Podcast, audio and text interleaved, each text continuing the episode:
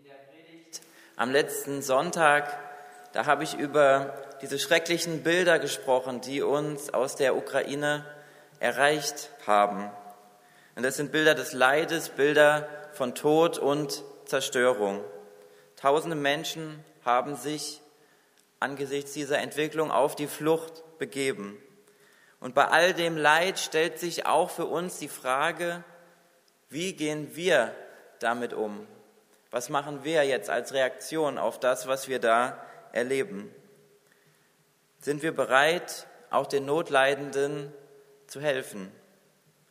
Eigentlich sollte heute Morgen der Frank Stammel hier diese Predigt übernehmen, doch er hat mich vor wenigen Tagen angerufen und mitgeteilt, dass sie von KIA, von der Kirche in Aktion, einen Hilfseinsatz äh, an der polnisch-ukrainischen Grenze geplant haben. Der findet heute auch statt, also die sind schon dort und unterstützen dort eine Kirche des Nazareners, die ähm, sich um die Flüchtlinge kümmert, die aus der Ukraine da, dorthin kommen.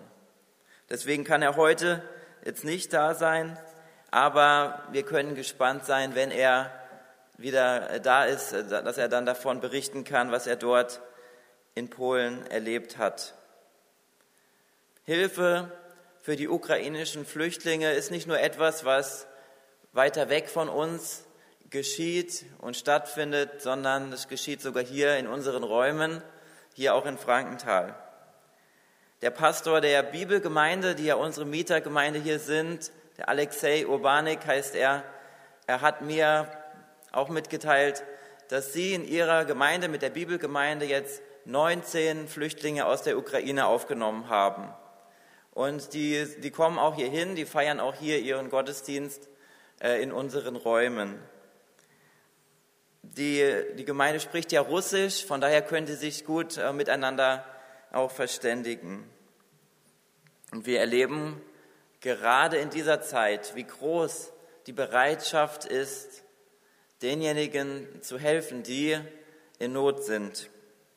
Bereitschaft, das ist zunächst einmal etwas, in uns, das wir nicht sehen können, doch es hat Auswirkungen auf das Sichtbare danach. Und es gibt noch viele andere Beispiele dafür, wo das Unsichtbare dann irgendwann sichtbar wird. Zum Beispiel können wir den Wind nicht sehen, aber wir nehmen seine Auswirkungen deutlich wahr. Wir sehen die Gefühle nicht, die eine Person in sich hat, wie zum Beispiel das Gefühl, verliebt zu sein. Aber wenn dann jemand ja, auf eine liebevolle Art und Weise mit jemand anderem umgeht, dann nehmen wir das wahr. Dann zeigt sich, dass das, was unsichtbar in uns ist, wird, kommt zum Vorschein.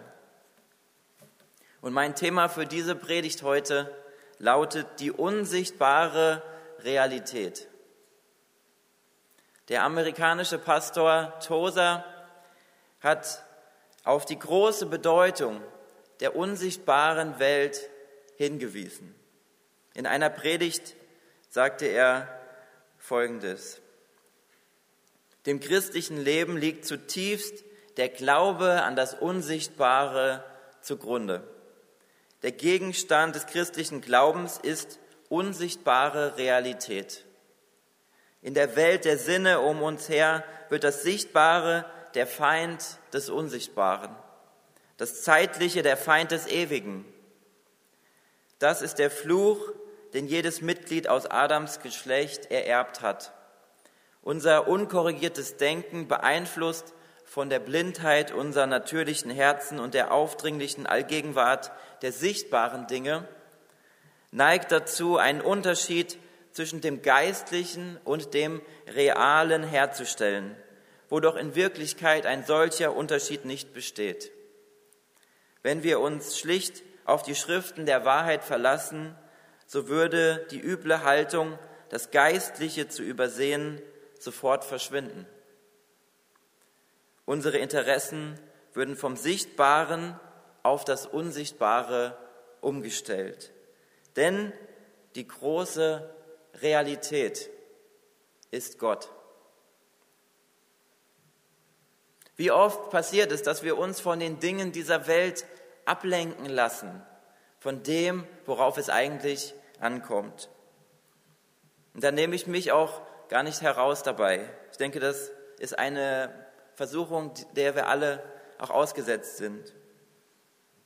Wir wissen, dass es auf die Ewigkeit ankommt. Es kommt auf das Geistliche an, auf das, was Ewigkeitswert hat. Es kommt auf unsere Entscheidung an, mit Gott zu leben oder ohne ihn zu leben.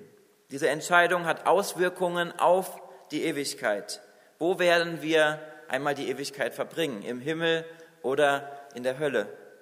Das ist die Frage, die sich da stellt. Und in diesen Tagen, da erreichen uns viele Nachrichten und Bilder. Aber lasst uns nicht zu sehr auf dieses Sichtbare uns fokussieren. Die Dinge dieser Welt verstellen uns oft den Blick für die unsichtbare Realität. Es gibt viel mehr als das, was wir mit unseren Augen wahrnehmen können. Lasst uns mehr Aufmerksamkeit unseren Herzen widmen. Mit dem Herzen können wir diese unsichtbare Realität wahrnehmen. Wir haben im vergangenen Jahr eine neue Vision für unsere Gemeinde gefunden. Wir wollen ein Herz für Gott, ein Herz füreinander und ein Herz für andere haben. Und wenn wir Gott als die große, unsichtbare Realität erkennen und ihn annehmen, dann leben wir auch in dem Bewusstsein, dass er gegenwärtig ist, dass er da ist. Auch hier in diesem Raum, auch jetzt in diesem Moment, Gott ist da. Und das dürfen wir uns bewusst machen. Durch unsere Gebete reden wir mit ihm, durch unsere Lieder und Lobpreis beten wir ihn an. Wir, reden, wir, wir kommunizieren direkt zu ihm. Mit unseren Herzen können wir ihn erkennen. Und dafür brauchen wir Glauben. Dafür ist es wichtig zu glauben. Ein anderes Wort für Glauben ist Vertrauen. Wer an Gott glaubt, vertraut auf diese unsichtbare Realität. Und in Hebräer 11 ist es beschrieben, was eigentlich den Glauben auszeichnet. Da heißt es, es ist aber der Glaube, eine feste Zuversicht dessen, was man hofft und ein Nichtzweifeln an dem, was man nicht sieht. In diesem Glauben haben die Alten Gottes Zeugnis empfangen. Durch den Glauben erkennen wir, dass die Welt durch Gottes Wort geschaffen ist, dass alles, was man sieht, aus nichts geworden ist. Glauben ist ein Fallenlassen in ein Netz, das Gott für uns ausgespannt hat. Das ein Netz, das wir auch nicht sehen können. Zu glauben bedeutet, die Realität anzuerkennen, dass der unsichtbare Gott alles Sichtbare geschaffen hat. Dass alle Dinge, die wir mit unseren Augen wahrnehmen, ihren Ursprung in dem unsichtbaren Gott haben. Davon lesen wir auch in Kolosser 1, Vers 15. Der Sohn, also Jesus, ist das Ebenbild des unsichtbaren Gottes der Erstgeborene, der über der gesamten Schöpfung steht. Denn durch ihn wurde alles erschaffen, was im Himmel und auf der Erde ist, das Sichtbare und das Unsichtbare. Könige und Herrscher, Mächte und Gewalten. Das ganze Universum wurde durch ihn geschaffen und hat in ihm sein Ziel. Alles Sichtbare und Unsichtbare hat seinen Ursprung in Gott, der für uns nicht sichtbar ist. Allerdings ist er in Gestalt seines Sohnes Jesus Christus für einige Menschen vor etwa 2000 Jahren sichtbar geworden. die beiden Dimensionen des Sichtbaren und des Unsichtbaren, dieser zwei Welten, die werden auch in einer Geschichte deutlich, die Geschichte von Thomas dem Zweifler. Nach der Auferstehung von Jesus zweifelte er daran, ist er wirklich auferstanden? Dann waren sie versammelt in einem Raum und auf einmal trat Jesus in ihre Mitte. Da kam er aus der unsichtbaren Welt hinein in die sichtbare Welt. sind beide Welten sozusagen zusammengekommen. Viele Menschen müssen unaussprechliches Leid durchleben. Darüber haben wir auch in der letzten Predigt nachgedacht. Und wir alle haben unsere größeren oder kleineren Nöte, die uns das Leben schwer machen.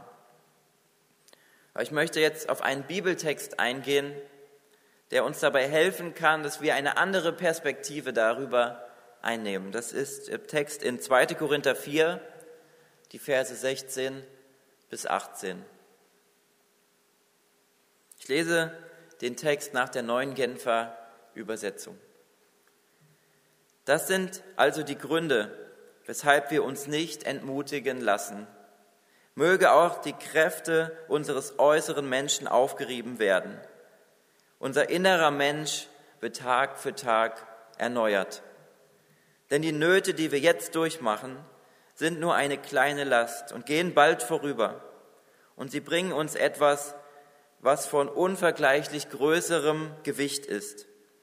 Eine unvorstellbare und alles überragende Herrlichkeit, die nie vergeht. Wir richten unseren Blick nämlich nicht auf das, was wir sehen, sondern auf das, was jetzt noch unsichtbar ist. Denn das Sichtbare ist vergänglich, aber das Unsichtbare ist ewig. Momentan erleben das viele Menschen, was wir hier in diesem Text lesen, dass ihre Kräfte aufgerieben werden. Die Zeit der Krise ist auch immer eine anstrengende Zeit. Wir kommen von der Corona-Krise und finden uns jetzt in der Ukraine-Krise wieder. Vor wenigen Tagen hat auch der, der russische Präsident Putin eine Drohung in den Raum gestellt, dass er auch bereit wäre, Atomwaffen einzusetzen. Wenn das passieren würde, dann wäre das sicherlich der Anfang von einem dritten Weltkrieg. Und auch in Deutschland hat sich die Angst vor so einem atomaren Krieg ausgebreitet. Was passiert, wenn Russland jetzt ein Land angreifen sollte, das der NATO angehört? Und die Angst, die uns da in diesen Tagen begegnet, diese Sorgen, die sich Menschen machen, sind Sorgen um die eigene Sicherheit. Bin ich dann noch sicher, wenn so etwas passiert? Können wir überhaupt in Sicherheit leben in einer Welt, die sich von den Prinzipien Gottes abgewendet hat? Ich denke nein. Wir haben keine Sicherheit da, wo sich Menschen über die Gebote Gottes hinwegsetzen. Wir haben es nicht in der Hand, wie lange unser Leben dauern wird. Und es sind durchaus begründete Ängste auch, die da vorgebracht werden. Ängste, die wir auch ernst nehmen sollten. Wenn es allerdings nur dieses Leben hier auf der Erde gibt, dann ist die Sicherheit von unserem Leben das Wichtigste. Dann müssen wir es mit allem, was geht, beschützen. Aber wir wissen, dass es eben mehr gibt als dieses Leben. Wir wissen, es gibt die Ewigkeit. Und dass das Leben weitergehen wird. Der Tod hat nicht das letzte Wort, sondern wir, uns erwartet die Ewigkeit. Und auch angesichts dieser Ängste, die manche haben, dürfen wir auf Gott vertrauen. Uns wird nichts passieren, das er nicht auch zulässt. Und er hat die Kontrolle über alles, was auf dieser Welt geschieht. Kein Machthaber kann irgendwelche Entscheidungen treffen, wo Gott nicht ähm, das unterstützt beziehungsweise sein Okay dazu gibt. Wenn er sagt, bis hierhin und nicht weiter, dann wird auch, dann wird auch nichts geschehen. Und auch wenn wir unser Leben verlieren sollten, gewinnen wir doch das ewige Leben durch unsere Beziehung, die wir zu Jesus haben. Und im Vergleich zur Ewigkeit ist unser Leben nur wie ein kurzer Moment. Im, im Predigerbuch wird gesagt, es ist wie ein Hauch, ein Atemzug. Es vergeht sehr schnell. Wir haben keine Kontrolle darüber. Das Beste, was wir tun können, ist uns dem anzuvertrauen, der die Kontrolle hat. Und das ist Gott. Im zweiten Buch der Könige lesen wir eine Geschichte vom Propheten Elisa und seinem Diener. Der Diener von Elisa sah zunächst das große Kriegsheer, das sich die Stadt umstellt hatte, mit vielen Streitwagen und Pferden. Und dann betete Elisa zu Gott und bat ihn, Herr, öffne ihm die Augen. Und die Augen des Dieners vor diese unsichtbare Realität wurden geöffnet und er bekam Einblick in die unsichtbaren Streitkräfte Gottes. Sie werden in dieser Geschichte als feurige Pferde beschrieben. Die Himmelsheere Gottes, sie stehen bereit einzugreifen, wenn Gott ihnen den Befehl dazu gibt. Wir dürfen mit all unseren Ängsten und unserer Verunsicherung zu Gott kommen.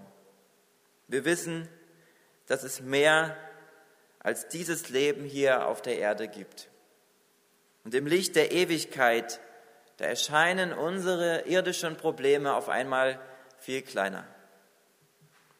Was ist eigentlich die größte Not unserer Zeit?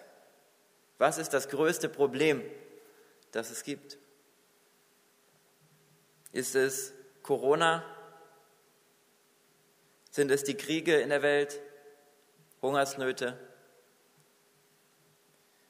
Nein, wenn wir das einmal vom Licht der Ewigkeit betrachten, dann ist die größte Not dieser Welt, dass Menschen ohne Jesus auf ewig verloren sein werden. Wir haben den Auftrag bekommen, andere auf Jesus aufmerksam zu machen. Lasst uns dafür beten, dass unsere Familien und Bekannten Jesus kennenlernen und auch errettet werden. Und das macht dann einen Unterschied für die Ewigkeit. Auch wenn die Situation schwierig ist, dürfen wir immer auf Gott vertrauen. Wir brauchen uns von all diesen Krisen in der Welt nicht einschüchtern lassen. Die Ereignisse unserer Zeit können uns schnell von dem ablenken, worauf es eigentlich ankommt. Und Jesus ist nicht in diese Welt hineingekommen, um den Menschen die größtmögliche Sicherheit für ihr Leben zu geben. Das war nicht seine Absicht. Er kam, um Menschen das ewige Leben zu ermöglichen.